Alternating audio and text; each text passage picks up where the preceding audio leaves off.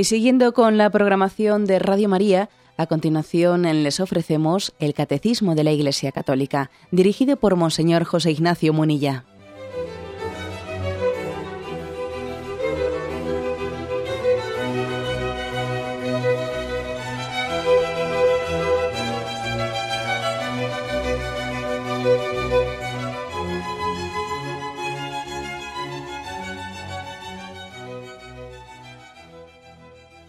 Un cordial saludo a todos los oyentes de Radio María. Un día más, con la gracia del Señor, proseguimos el comentario del Catecismo de nuestra Madre en la Iglesia.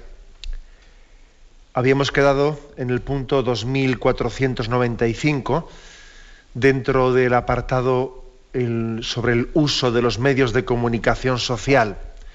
Estamos dentro del octavo mandamiento, el mandamiento que nos pide que seamos veraces, que no faltemos a la verdad, que no mintamos. Bueno, pues en ese mandamiento, uno de los apartados, en la parte ya final del octavo mandamiento, habla del uso de los medios de comunicación social.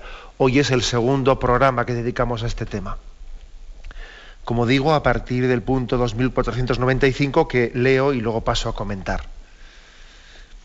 Es necesario que todos los miembros de la sociedad cumplan sus deberes de caridad y justicia también en este campo y así con ayuda de estos medios se esfuercen por formar y difundir una recta opinión pública. La solidaridad aparece como una consecuencia de la información verdadera y justa y de la libre circulación de las ideas que favorecen el conocimiento y el respeto del prójimo. Bueno, pues ahí el catecismo haciendo una, eh, una, una cita de ese decreto del Concilio Vaticano II sobre la comunicación social, que se llama intermirífica, que decíamos en el programa anterior, que posiblemente no nos suene mucho, así como ha habido otros decretos o constituciones del Concilio Vaticano II pues que nos suenan más, que si la Gaudium et Spes, o etcétera. Bueno, pues este, lógicamente, era sobre un tema muy específico, nos, suena menos, intermirífica, pero, como veis también, el Catecismo de la Iglesia Católica lo recoge. ¿eh? Lo recoge en este momento. ¿Qué, afirmación central es la que destaca el catecismo eh, de ese decreto sobre la comunicación social? Pues el hecho de que todos tenemos un deber de caridad y de justicia en la comunicación. Esto igual nos puede llamar la atención porque pocas veces, pocas veces solemos hablar de los términos caridad y justicia referidos a la comunicación. Es decir, es un deber de caridad y de justicia difundir una recta opinión, una recta opinión pública. Yo tengo un deber de caridad, de justicia, en hacer todo lo que está en mi mano, en implicarme en lo que me pueda implicar eh, para difundir ese apostolado de los medios de comunicación. Hay un apostolado muy importante. Igual a veces la palabra apostolado la hemos reducido para otros ámbitos, otros aspectos, olvidando que este es un aspecto, ¿eh? pues también, quizás, bueno, como esto es algo más bien generalmente empresarial, y esto está, pues, está llevado a cabo por una serie de cadenas de medios de comunicación, no, caemos en cuenta que ahí se está jugando algo muy importante. Es una batalla decisiva a la hora de, de luchar por la implantación del reino de Dios porque el reino de Dios se haga presente entre nosotros. La comunicación es decisiva, por lo tanto, es un deber de caridad y de justicia. En primer lugar, ¿no? para entender esto bien, para entender esto bien hay que purificar, como digo, visiones reduccionistas o, o visiones equivocadas que han podido ligar la caridad, nuestro deber de caridad y justicia, pues a veces pues a, un, tipo de materias o a un tipo de campos muy materiales. ¿eh? Uno dice, bueno, es un deber de caridad y justicia, pues el reparto de alimentos. ¿eh? Bueno, pues, pero sin embargo, igual no caemos en cuenta que igualmente es un deber de caridad y justicia no solo dar de comer, no solo dar de comer, sino también dar información al que la desconoce dar un buen consejo al que lo necesita. Acordaros de cómo las obras de misericordia no se reducen únicamente eh, pues a los aspectos, a las necesidades más materiales. La educación, por ejemplo, es una gran caridad educar a una persona, transmitirle una información verdadera, etcétera, ¿no? Por lo tanto, primera, primer aspecto que hay que purificar, la visión demasiado materialista del concepto de caridad y de justicia. De hecho, en la encíclica eh, Caritas in Veritate, en la tercera encíclica de Benedicto XVI, pues una cosa que él decía en un párrafo que a mí me, impactó mucho, decía, la peor de las pobrezas no es la pobreza material, la peor de las pobrezas es la falta de fraternidad entre nosotros, la orfandad moral, el que uno sea huérfano moralmente, el que no tenga un punto de referencia, un modelo al que seguir. Esa es la mayor pobreza. El que no tenga un padre del que sentirse orgulloso, aunque esté difunto, pero un padre del que sentirse orgulloso, una madre de la que sentirse orgullosa, un profesor, un maestro del que diga, pues sí, señor, yo me fío de él y es para mí un líder. La, la carencia de eso es la mayor pobreza. Igual que es la mayor pobreza pues la carencia de fraternidad, el que yo sienta a todos los que están alrededor mío como competidores, ¿no? Como gente de la que me tengo que defender porque vienen como a robarme el pan. Esa es la mayor pobreza. La ignorancia es la mayor pobreza. O sea que lo primero, purifiquemos esa visión, esa visión reduccionista en la que parece que caridad y justicia pues, tienen ámbitos meramente materiales. ¿eh?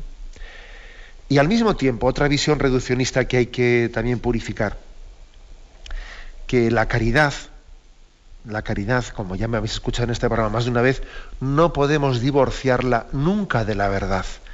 En esa encíclica, Caritas in Veritate, como su propio nombre indica, porque ya los títulos, vamos, los, el nombre que los papas eligen para las encíclicas ya son bastante significativos, ya. ¿eh? el hecho de que el Papa eligiese para esa tercera encíclica caridad en la verdad ya era mucho decir ya. ¿eh? Voy, a, voy a leer un par de, esos puntos de esa encíclica, breves puntos, para caer en cuenta de cómo, eh, cómo hay que eh, rechazar la tentación del divorcio entre caridad y verdad.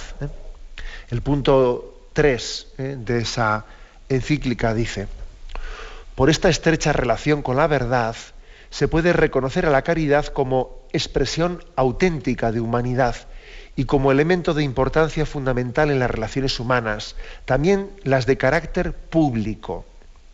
Solo en la verdad resplandece la caridad y puede ser vivida auténticamente. La verdad es luz que da sentido y valor a la caridad.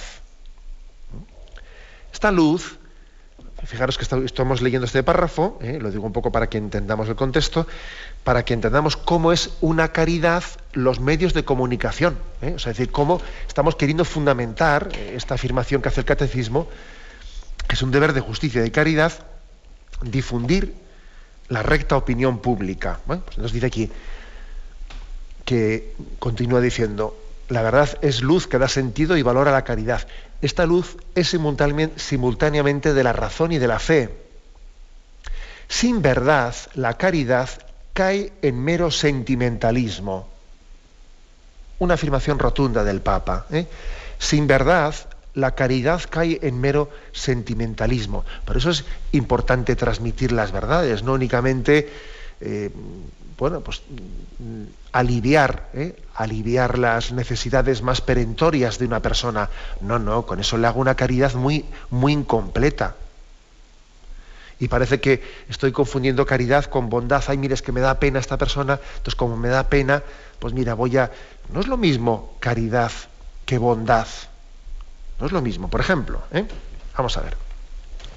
Pues eh, veo, paso por un sitio y me da mucha pena, eh, me da mucha pena ver a una persona en unas condiciones lamentables porque veo que se está, que está sufriendo, que tiene pues una enfermedad y, bueno, pues por bondad, por bondad, pues, eh, pues puedo eh, desprenderme de un dinero, de un dinero mm, que en fondo para mí supone más o menos, pero lo hago por lástima, porque me da lástima, por, por bondad natural, por bondad natural. Pero eso todavía no ha llegado a la caridad perfecta, porque la caridad perfecta supone conocer a esa persona, conocerla personalmente y, y no únicamente aliviar esa situación eh, más perentoria que tiene, no más inmediata, aliviar su, eh, pues su dolor, etcétera, sino la caridad supone darle el bien pleno que esa persona necesita, tener un conocimiento personal con ella, de ella, no ayudarle desde la distancia, acercarme, conocerla en el tú a tú como Cristo le conoce y ayudarle íntegramente, integralmente, ¿no? Y lógicamente le ayudaré en la verdad. Eh, o sea, si, si, por ejemplo está, no está en gracia de Dios, pues si yo tengo una caridad auténtica, tengo que conducirle a la gracia de Dios, además de ayudarle en esas necesidades más inmediatas que tiene. Por eso dice que sin verdad la caridad cae en mero sentimentalismo. El amor se convierte en un envoltorio vacío que se rellena arbitrariamente. Este es el riesgo fatal del amor en una cultura sin verdad. Y esto es muy frecuente cuando hay un cierto altruismo que parece que está, eh, está bien visto, cotiza al alza, como se dice, ¿no? Cotiza al alza, pues una cierta solidaridad, sí, pero que nace más de la bondad, eh, de una cierta bondad, un altruismo, que de la caridad. ¿eh? Porque si yo amo en caridad a una persona, yo no me puedo limitar a darle pues, lo inmediato, tengo que llegar hasta el final, tengo que darle la verdad de Cristo. Es presa fácil, dice esta caridad sin verdad, es presa fácil de las emociones y de las opiniones contingentes de los sujetos. Una palabra, dice la, la caridad, de la que se abusa y que se distorsiona, terminando por significar lo contrario. La verdad libera a la caridad de la estrechez de una emotividad que la priva de los contenidos relacionales y sociales así como de un fideísmo que mutila su horizonte humano y universal. Bueno, afirmaciones del Papa impresionantes. ¿eh? Yo me quedo en esta primera que dice que, sin verdad la caridad cae en mero sentimentalismo. Ay, es que me da pena. Entonces, eh, me desprendo de una cosa porque me ha dado pena. Bien, pero vamos a ver, pero esa es una caridad muy imperfecta. Eso quizás no es caridad, eso es un... ¿eh? Bueno, pues dando un paso más, dando un paso más, en el punto siguiente se dice, es que la verdad es logos, dice el Papa, que crea diálogos, crea diálogo, por tanto, comunicación, comunión. La verdad, rescatando a los hombres de las opiniones y de las sensaciones subjetivas, les permite llegar, les permite llegar más allá ¿eh? De determinadas culturas, de determinaciones culturales históricas y apreciar el valor y la sustancia de las cosas. Es decir, que la auténtica caridad tiene que ser iluminada por una verdad que nos rescate, dice, que rescate al hombre, hay que rescatarle al hombre de opiniones y subjetivismos falsos. Esto es muy importante, por caridad, por caridad hay que sacar del error a la gente, hay que sacar de esta cultura de la confusión, en la que no se sabe dónde está ni el norte ni el sur y no se sabe lo que es lo fundamental de la vida, no se sabe, por caridad, necesitamos eh, ser iluminados por la verdad, una verdad que dice que es comunicación y es comunión. Dice, por último, eh, salto más cosas, y dice el, punto 4 de la encíclica del Papa, sin la verdad, la caridad es relegada a un ámbito de relaciones reducido y privado, claro. Es decir, es que la verdad no está únicamente, eh, la verdad únicamente ilumina un aspecto concreto de mi vida, sino eh, ilumina el bien común. Ojo con decir, entender la caridad como es lo mío, o sea, a mí sácame de mi apuro, ¿no? Mi apuro. Mira, eh, claro que tú tienes un apuro y por supuesto que el Señor, la caridad de Cristo quiere venir en socorro de tu apuro. Pero no se trata únicamente de mi problemilla o mi problemazo, ¿no? Se trata de que eh, los problemas se afrontan buscando el bien común, el bien común, ¿eh? y no que una caridad venga en socorro de lo mío a una costa de hacer mal las cosas para los demás, que eso no puede ser. ¿Mm? lo cual también quiere decir que la caridad eh, tiene que, tiene que em, subrayar las relaciones públicas, no solo en mi ámbito privado. Bueno, pues hecha esta reflexión, eh, de alguna manera estamos poniendo, hemos querido como decir, hay que superar una visión reduccionista de lo que es la caridad y de lo que es la justicia, una visión reduccionista.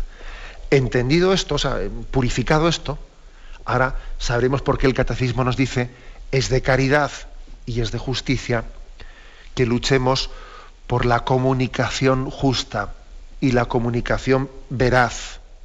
¿eh? Es de caridad. Eh, difundir una recta opinión pública pues eh, es un deber de justicia y de caridad. He aquí la afirmación primera. Tenemos un momento de reflexión y continuaremos enseguida.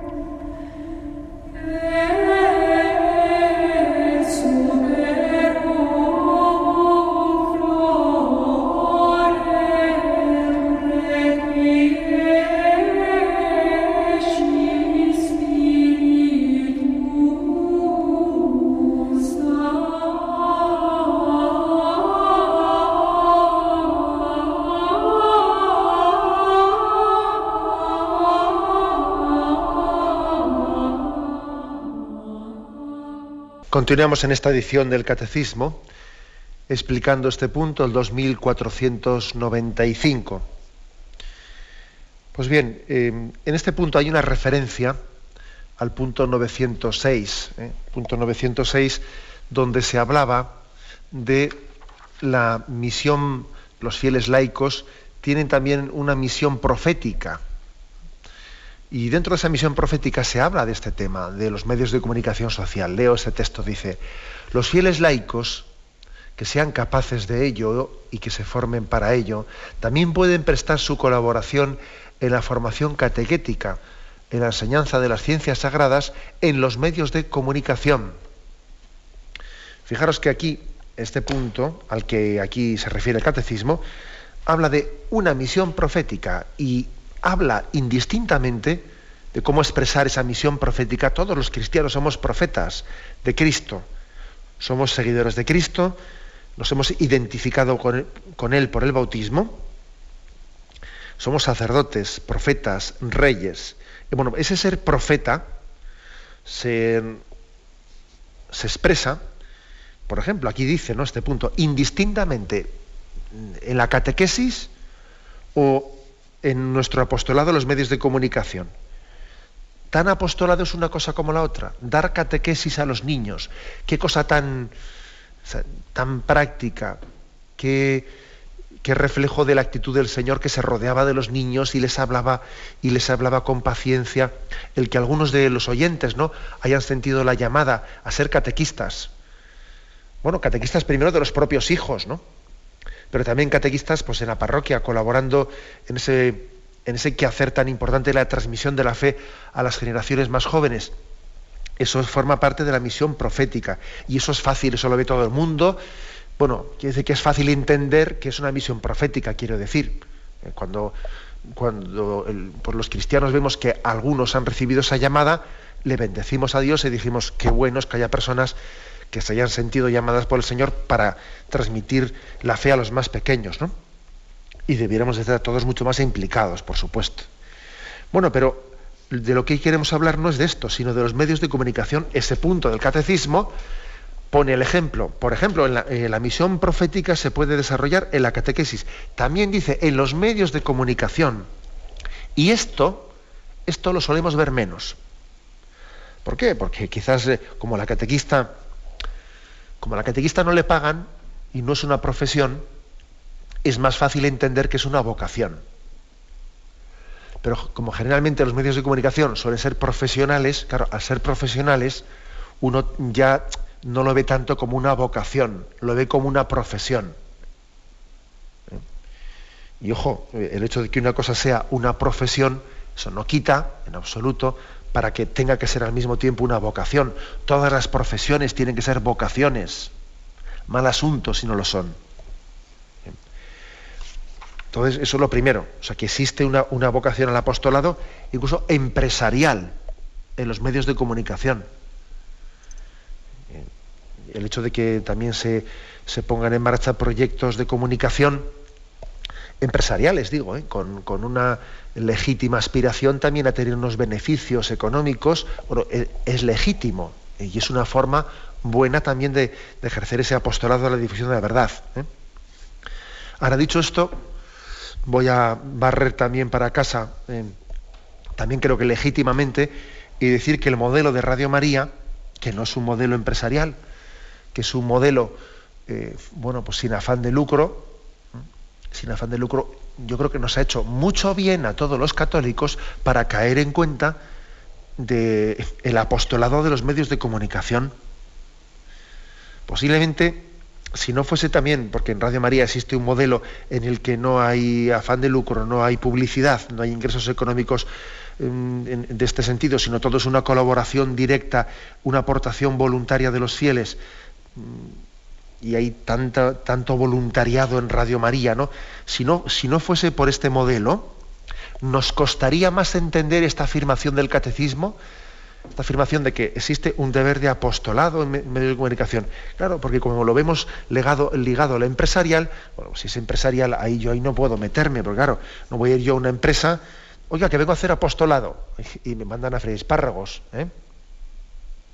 Por eso digo que el modelo de Radio María nos ayuda mucho, ayuda mucho a entender que, que, es, que existe un apostolado en la difusión de la verdad. Y mm, estamos haciendo auténtica caridad caridad cuando difundimos. Cuando, por ejemplo, tanto voluntariado de difusión y de producción, ¿no? que, que difunden Radio María, que aquí ponen un cartel, venga, o que tú conoces Radio María, que hacen propaganda, hablen con el otro, eh, tú conoces esto, conoces este programa, oye, ¿sabes que hay esto? ¿Sabes que hay lo otro? Ese es, eso es hacer caridad. Eso es hacer caridad.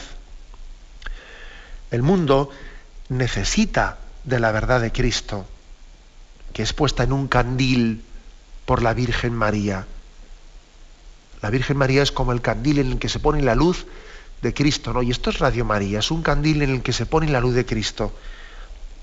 Hay un, yo creo que la mayor pobreza es la confusión de ideas, ¿no? Es no saber distinguir verdad de mentira y bien de mal. Eso, es, ese, es el reino, es el, ese influjo del príncipe de este mundo que es Satanás. Y el príncipe de este mundo siempre tiende a confundir, a que no, a que no se distinga verdad de mentira, ¿no? Y la mejor manera de, combatir contra Satanás es iluminar, es iluminar la verdad. Por eso el mundo, aunque no nos lo diga explícitamente, implícitamente nos está diciendo por caridad, díganme la verdad, predíquenme la verdad de Cristo.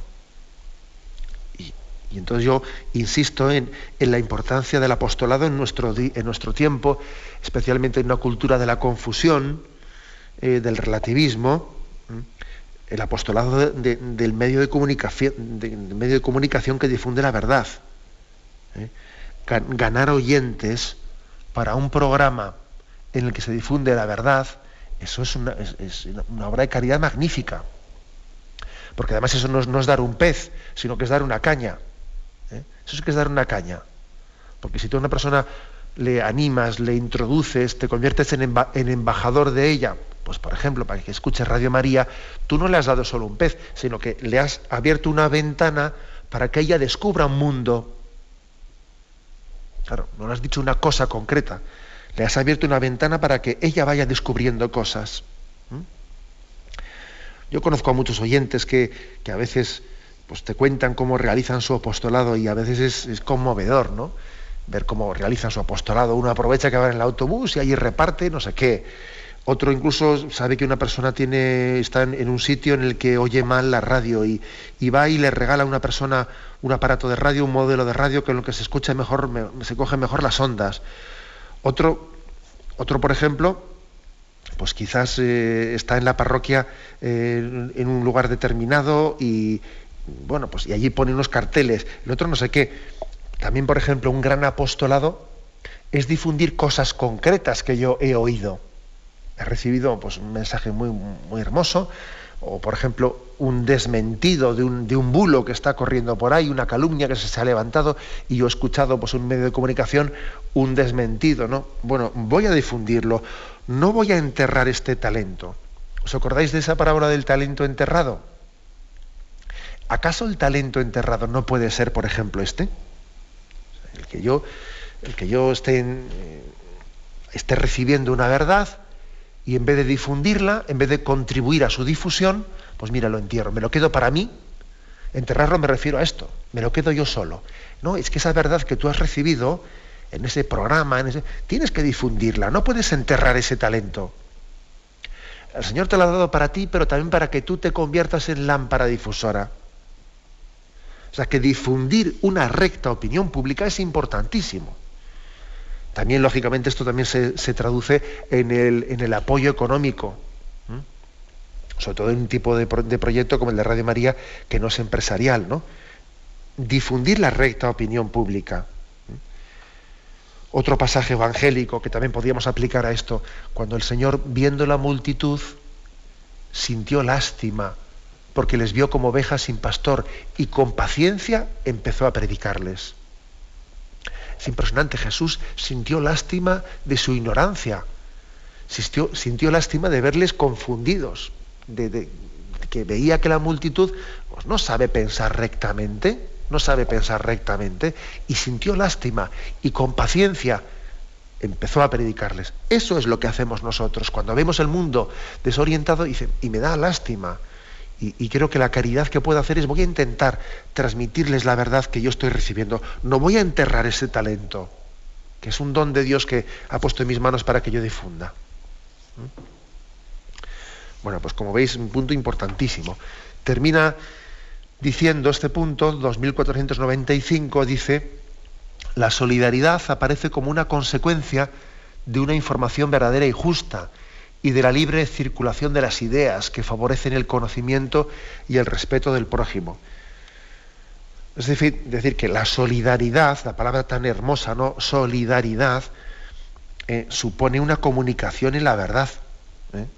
La información manipulada siempre crea divisiones y enfrentamientos. Siempre. Echando leña al fuego uno oye por ahí ciertas eh, informaciones que son, venga, echar leña al fuego. ¿eh? Me estoy acordando de una película que vino hace mucho tiempo, que hablaba de aquel drama de Ruanda, en el que se enfrentaron pues aquellas dos eh, tribus, ¿no? entre los Hutus y los Tutsis, sabéis, ¿no? Como hubo allí pues un genocidio terrorífico, ¿no? En el que cientos de miles pues fueron sacrificados. Curiosamente, aquella gran matanza Pocas veces se dice que comenzó en los medios de comunicación. Comenzó llamándose unos a otros cucarachas. Entonces, cuando se comienza en un medio de comunicación a lanzar, ¿eh? Eh, a, echar leña, claro, luego hay otro que le echa la cerilla. ¿eh? Por ejemplo, cuando también lo estamos viendo entre nosotros, si se difunde en los medios de comunicación un laicismo agresivo, una falta de respeto a la Iglesia, un venga siempre a hablar en un tono despectivo, etc. Claro, luego viene alguien y después comienzan los brotes violentos. Es verdad que desde el medio de comunicación nos había dicho, hay que, hay que quemar la iglesia. Sí, nos había dicho, ya, pero eh, tú has sembrado un clima, eh, un clima de, desprecio, de minusvaloración, etcétera, y luego ha venido alguien y ha puesto la cerilla. ¿eh? He puesto el caso así más lejano del tema de Ruanda o un caso más cercano a nuestro, pero, no es tan distinto. O sea, qué, qué gran responsabilidad es la del medio de comunicación de difundir solidaridad, de difundir una comunicación verdadera y justa, de no dividir, de no enfrentar. Un medio de comunicación puede y debe, por ejemplo, pues transmitir testimonios.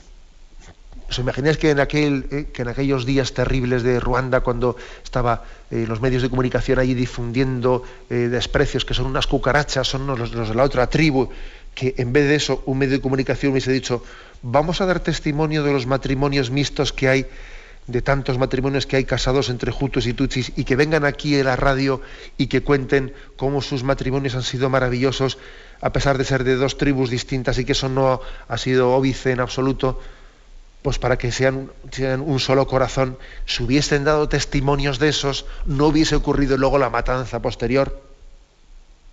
¿Mm?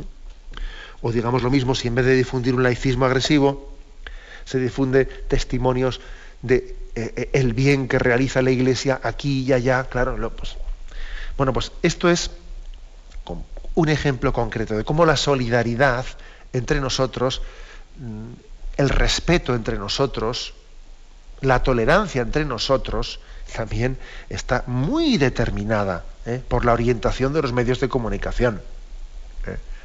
Hay medios de comunicación que están siempre, siempre, siempre echándole leña al fuego. Y luego pasa lo normal, lo que es lógico, ¿no? que se generen odios, desprecios e incluso brotes de violencia. Tenemos un momento de reflexión y continuaremos enseguida.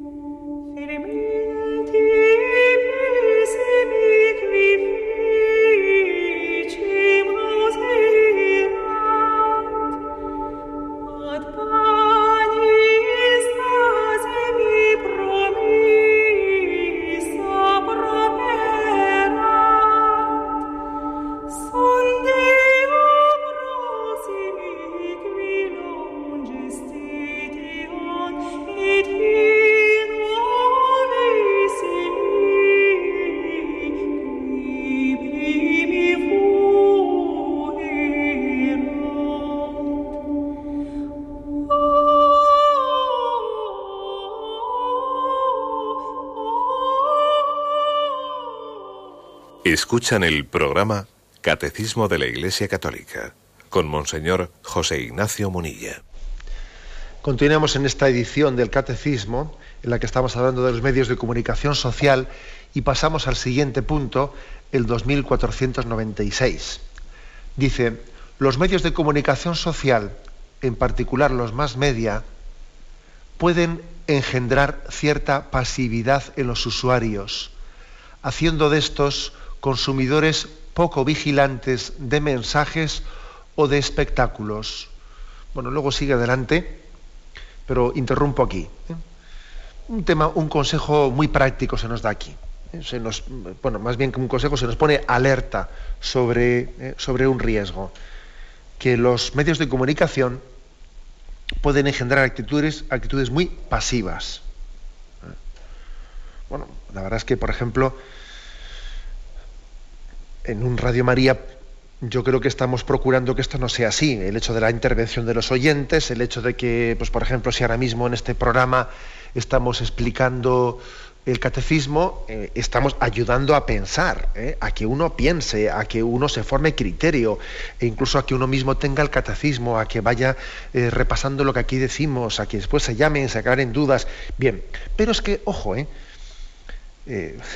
existe un gran riesgo cuando un medio de comunicación se utiliza mal, y esto es muy frecuente, a crear actitudes pasivas, a crear un poco la cultura del zapping, ¿no?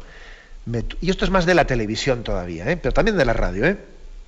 me tumbo en el sillón, me tumbo allí y empiezo con el zapping, ¿no?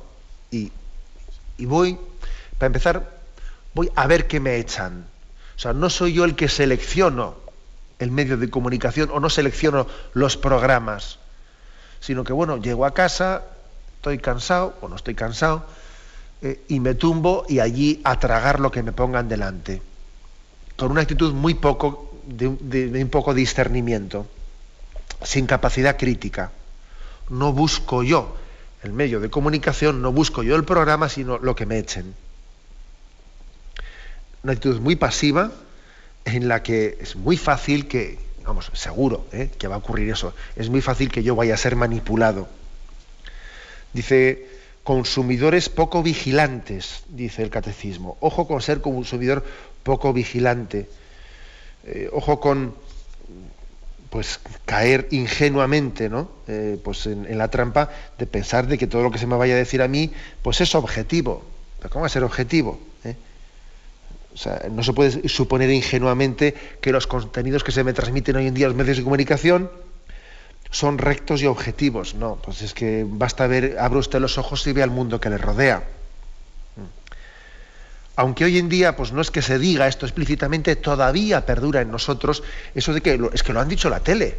si lo han dicho la tele, eh, parece que es una instancia eh, inapelable. Pero ¿cómo que lo han dicho? Pues ese es el problema. Si lo han dicho la tele hay que empezar a, dudarlo. ¿eh? Bueno, pues existe una gran capacidad manipuladora y hay que tener pues sentido crítico frente a ella. Un medio de comunicación, pues por ejemplo en unas noticias con mucha facilidad a mí me puede hacer que algo me resulte simpático o antipático en la manera de contarlo, en la manera de decirlo. Me mete tres adjetivos aquí y allá, en la manera de formularlo, dos imágenes superpuestas, eh, la capacidad todavía de la imagen de manipular pues es superior. ¿eh? Cuando se combina la palabra con una imagen, a veces la imagen está allí, tiene un mensaje subliminal que está orientando tremendamente, ¿no? y esto me resulta simpático y lo otro me resulta antipático. ¿eh? Entonces, eso, eso es que eso es evidente que hay que tener la capacidad de, mm, de tener, de desenmascararlo. También una, un apunte más, ¿no? Yo muchas veces he dicho que la televisión, la televisión es más manipuladora que la radio. Lo cual no quiere decir que la radio no pueda ser manipuladora, ¿eh? Pero bueno, la televisión tiene una cosa, y es que, claro, te obliga a ponerte totalmente a merced de ella. La radio se adapta a tu vida. La radio tú puedes utilizarla de una manera mucho menos pasiva, mucho menos pasiva, porque bueno, mira, estás haciendo una cosa y sin que te anule, la radio te puede acompañar, puedes, yo puedo estar haciendo un trabajo en la cocina o conduciendo, etcétera, y la radio no me anula. Pero es que la televisión sí me anula. Me siento allí y tengo que hacer de niñera y me pide una atención absoluta, ¿no? Me pide que esté yo allí. Eh, claro, la, televisión es más manipuladora. Y no solo porque tiene imagen, claro, sino porque aparte de la imagen exige que tú mm, estés totalmente a merced de, o sea, que dejes todo lo que tenías entre manos. Luego, con respecto a aplicar este consejo que dice aquí el catecismo de moderación y disciplina, hay que aplicarlo en todo pero yo diría que especialmente hay que aplicarlo en la televisión y en el ordenador, en el uso de Internet. La moderación y la disciplina, el hecho de que, el, hecho de que tenga que existir también un ayuno, ojo, un ayuno importantísimo, se lo decía Juan Pablo II, un ayuno importantísimo es el ayuno de televisión y el ayuno de Internet. Es importantísimo. ¿Por qué? Porque crea adicciones. ¿eh? Crea un tipo de adicciones pues que pueden llegar a ser, eh, claro, esclavizantes ¿no? y esclavizadoras. ¿no? Por lo tanto, importante, aplicar aquí también la autodisciplina. que a veces uno igual tiene que decirse, pues no voy a ver más que eh, en los programas de televisión que yo elija. No voy a caer en, ese, eh, en esos hábitos de sentarme y a lo que me echen. Porque además, entre que, entre que vengo cansado y al venir cansado uno baja la guardia, es que ahí se las dan por todos los lados, ¿no? Se las dan en las dos carrillas, en las dos mejillas. Y él no, se da cuenta. Aplicar pues la autodisciplina de moderación y disciplina. También a veces ocurre que hay personas un tanto obsesionadas con, eh, las noticias. Eh, pues a ver, a ver el parte, a ver el parte y tengo que volver a escucharlo a, la media hora. Aquí hay una radio, hay una radio que da el parte cada media hora. No, esta radio da el parte cada 15 minutos. Bueno, pero hombre, eh, si ya has escuchado, ¿no? No, no creo que haya pasado nada nuevo en la última media hora, ¿no? O sea, también nos podemos enganchar a las noticias. Hay que estar informado, pero no tener ansiedad hacia lo que ha ocurrido. ¿Mm? Bueno, pues mm, creo que esto es indispensable, es indispensable para poder tener la, debida eh, distancia y la debida distancia es indispensable para poder tener capacidad crítica.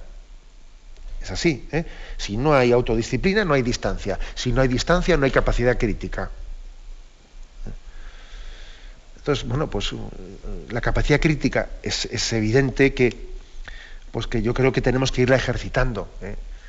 Yo podría contar sobre esto, madre mía, montones de anécdotas y cosas y, y ver cómo cómo se, uno ha sido testigo ¿no? de que muchos medios de comunicación o debates a los que pues, he podido asistir, etcétera, cómo se manipula la configuración de un debate, cómo se busca en un debate pues, el que, el que pues, la, postura que defiende lo típico, ¿no? la postura que defiende la, verdad, que el, humanismo cristiano pues, queda, está ya eh, totalmente eh, vamos, en desproporción frente a la otra parte, han elegido una persona para que resulte eh, simpática y han elegido a la otra para que resulte antipática. Yo puedo, vamos, puedo contar, no voy a decir nombres propios, ¿no?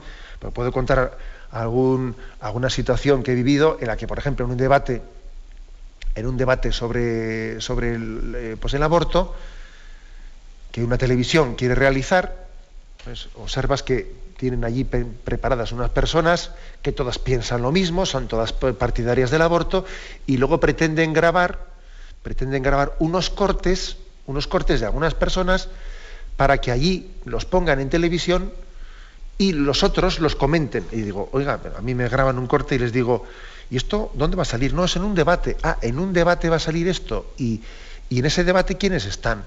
Ah, y entonces lo que yo diga allí no va a tener o sea, va a ser comentado por los que piensan lo contrario que yo, entonces voy a estar yo en una, digamos, eh, eh, en una desventaja completa y absoluta, ¿no? Pues entonces yo no quiero que usted me ponga ese corte en ese debate. ¿por qué no lleva usted a ese debate otras personas que piensen lo contrario a esos? Entonces, claro, bueno, pues vale, bien de acuerdo. Entonces, bueno, pues lleve usted a este médico y a este no. No, ese médico no quiere que vayan, ¿no? Entonces, ¿quién va a ir, quién va a, ir a ese debate? Estamos siempre mm, eh, manipulando las cosas para que esté en desproporción. ¿no? Hay que tener capacidad crítica frente a todo eso. Incluso, aunque no se sepan, porque claro, no se puede saber siempre los entresijos de qué ha ocurrido detrás de, una cosa que yo veo en televisión, pero hay muchas cosas que no las podemos suponer, ¿eh? porque no, hay que ser, eh, vamos, un profeta para, para ver lo que está ocurriendo en los medios de comunicación. Pero bueno, a lo que íbamos. En este punto, el 2496, que ya dejaremos igual para concluirlo en el próximo programa, pero la afirmación central de este punto. Hay que ejercitar eh, una, una autodisciplina de manera que seamos consumidores vigilantes de mensajes o de espectáculos. También de espectáculos, ¿eh? ojo.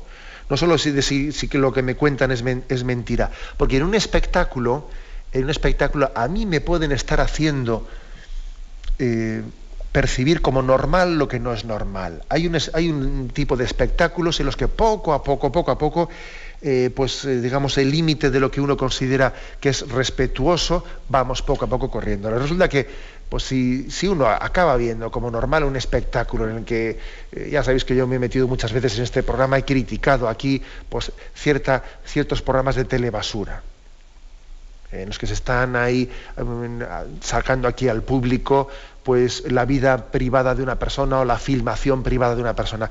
Ese tipo de programas de telebasura, el que a base de reiterarlos, reiterarlos, a uno llegue, llegue a, a entender que, bueno, pues más o menos es un espectáculo más, no, es un espectáculo más, no, por mucho que sea reiterado, es inasumible, es inasumible, ¿no?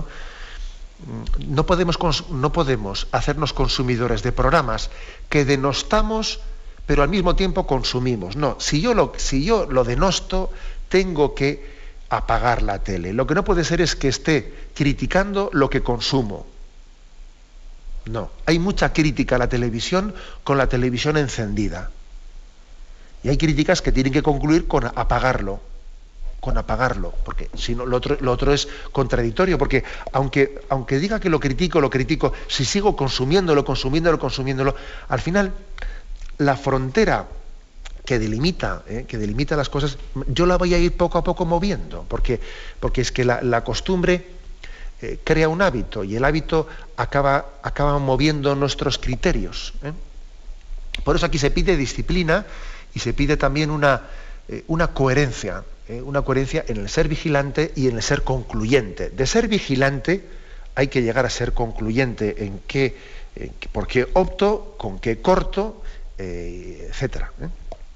Lo dejamos aquí. Continuaremos con este punto que hemos dejado a la mitad del próximo día, pero ahora damos paso a la intervención de los oyentes. Podéis llamar para formular vuestras preguntas al teléfono 917-107-700. 917-107-700.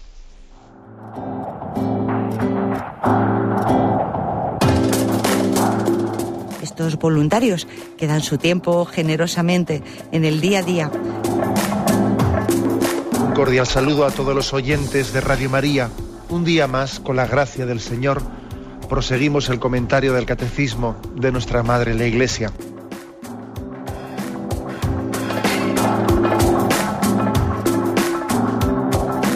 Porque le has quitado la única manera de protesta que tiene. O sea que cuando hay un dolor fuerte no hay que tomar analgésicos, hay que ir directamente no, hay que tomar, No, sí, hay que bien, pero, pero no analgésicos fuertes para que se cometa el error de bloquear la defensa y no poder llegar al diagnóstico. Bien, bien.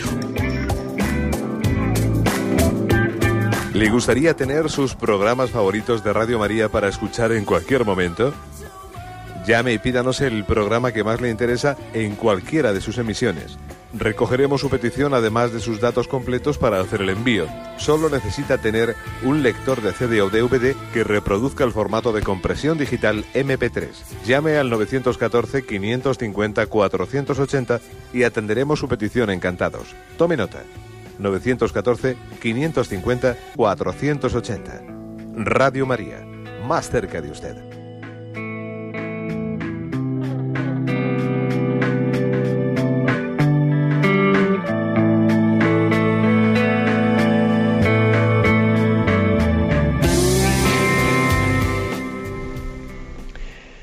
Sí, buenos días, ¿con quién hablamos? Hola, buenos días. Le habla con Ramón de Navarra. Adelante, Ramón. Mm, era para hablarle un comentario sobre la catequesis. Y también, pues, a darle gracias por los programas que hacen, porque yo hasta en el tractor, pues, pongo la radio también cuando voy al campo. Qué bien. Y era para decirle sobre esto de la catequesis, hay un escrito de Ratzinger, del Papa Juan Benedicto, cuando era cardenal, y le vale solo el, primero y el, último, para que los haga largo. Cristo no vino a enseñarnos cómo giran los cielos, sino cómo se va al cielo. Es interesante recordar, escribe Ratzinger, de la iglesia primitiva, que la iglesia primitiva, tras la muerte del último apóstol, llevó a cabo una actividad misionera relativamente modesta y que no tenía ninguna estrategia propia para anunciar para el anuncio de la fe a los paganos. Y ahora voy a leer un poco el, final nada más. El fracaso catastrófico de la catequesis moderna es bien conocido. Solo la correspondencia entre una verdad en sí, en sí misma evidente y la verificación de esta verdad en la vida puede hacer resplandecer aquella vivencia propia de la fe, esperada por el corazón humano. Solo a través de esta puerta el Espíritu Santo entra en el mundo. Esto le, digo pues a, pues a través que yo pues aquí en mi pueblo pues quisiera he querido algunas veces dar catequesis y no me han dejado porque como a lo mejor hablas del infierno o cosas de estas y parece que la gente se va a asustar. Y yo, pues como también hablo con el obispo alguna vez aquí de Navarra y no, no se han pronunciado todavía nada. Y eso, pues quería decir eso, pues y a raíz de lo que pone aquí el, el, el Ratzinger, pues que muchas veces pues no la catequesis si no se vive la fe pues no no hacemos nada. De acuerdo muchísimas gracias si yo estoy predicando muy bien y luego me voy por ahí de veraneo y hago otras cosas que no eso pues Adiós, muy buenas. De acuerdo, muchísimas gracias. Y vamos a pedir a los oyentes que sean breves porque, claro, eh, por supuesto que lo que ha dicho el oyente es pues todo magnífico y maravilloso, pero como cojamos el hábito y la costumbre de que en las llamadas leamos párrafos, me da un poquito de miedo. Eh, creo que es mejor que nos expresemos nosotros mismos y de la manera más breve posible.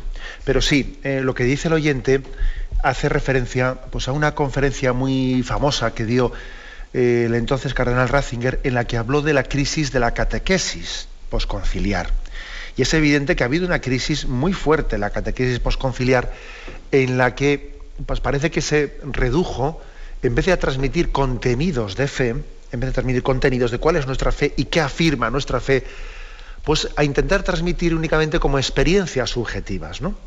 Y claro, eh, eh, cómo me siento o, qué actitudes, no, pero vamos a ver, es que la catequesis tiene que transmitir contenidos. Y si uno únicamente quiere en la catequesis eh, hablar de actitudes interiores, al final, pues un niño sale sin haber aprendido nada.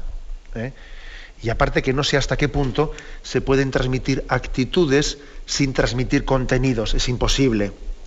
Las actitudes interiores, el ser mejor, ser buena persona, nacen de haber conocido la verdad de Cristo. ¿eh? Bien, pero bueno, lo dejamos ahí. Adelante, vamos a un siguiente oyente. Buenos días. Buenos días, Buenos días de Barcelona. Adelante, lo escuchamos. Catequista y que estoy encantada como, como me está abriendo el paso, el camino con los chavales.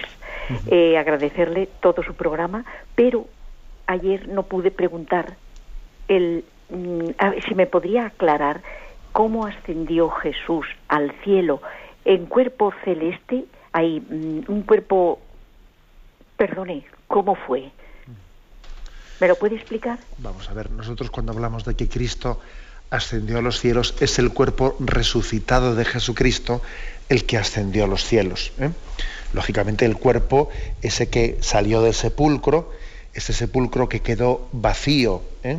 vacío tras la, tras la resurrección. Pero entendamos una cosa, un cuerpo resucitado es un cuerpo que no está eh, en estas dimensiones de este mundo. Es un cuerpo que, como vemos en los mismos evangelios, traspasaba las paredes, eh, que dice, estando los discípulos reunidos, de repente se puso Jesús resucitado en medio. O sea, si Jesús resucitado en algunos momentos se dejó tocar y se dejó palpar y dijo a los apóstoles, tocad mis manos y tenéis algo de comer. Si Jesús hizo esos signos de encuentro, físico, para entendernos, sí los hizo, pero los hizo para sacudir nuestra incredulidad, pues para que viésemos y pudiésemos comer con el resucitado, pero no porque un cuerpo resucitado pueda ser eh, tocado o porque necesite comer, sino que él hizo también, entre comillas, el milagro de dejarse tocar y palpar para sacudir nuestra incredulidad.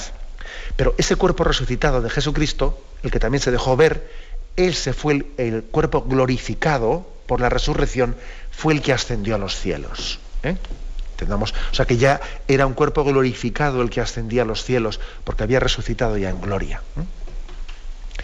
Adelante, me pasa un siguiente oyente. Buenos días. Buenos días, soy Lucía. Le escuchamos, adelante. Eh, mire, yo quería preguntarle eh, concretamente sobre la responsabilidad que tenemos los cristianos, como cristianos, en escuchar, en estar viendo todos estos programas de telebasura, y luego quejarnos y luego decir, porque yo tengo algunas amigas a las que le digo, ah, pues, pues apaga el televisor o, porque dice, ay, ¿qué veo? Pues escucha Radio María, de un libro, apaga el televisor, ten valor para apagar el televisor, les digo algunas veces, pero alguna responsabilidad tenemos, porque si no tuvieran audiencia, está claro que no, porque las, las televisiones que ponen esos van por la, por la pela, como dicen los catalanes.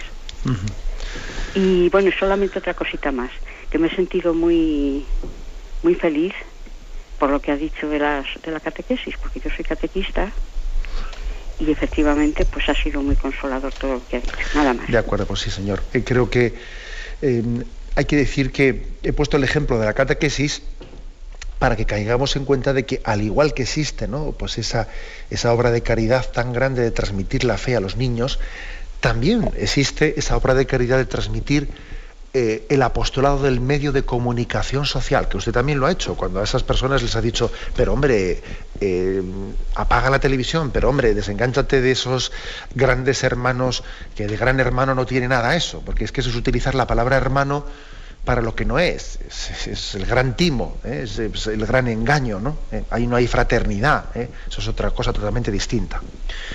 Y, y por lo tanto tenemos que pedir la gracia, tenemos que pedir la gracia de tener libertad frente a estos programas, ¿no? no únicamente de quejarnos de ellos, no, sino de desprendernos de ellos, de desprendernos ¿eh? y de tener la libertad de decir, bueno, pues eso, no, eso además no supone una desconexión con el mundo, que luego al día siguiente la gente está comentando en, la panadería que ayer en el Gran Hermano no sé qué, pues mire usted, pues si, si quieren comentar eso que lo comenten, pero hasta me pueden dar, me pueden dar pie para que yo diga, pues es que ese tipo de programas yo no los veo.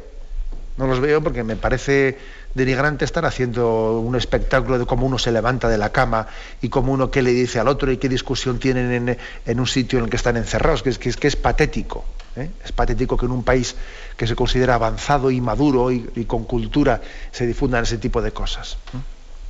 Bien, tenemos el tiempo cumplido. Me despido con la bendición de Dios Todopoderoso, Padre, Hijo y Espíritu Santo. Alabado sea Jesucristo.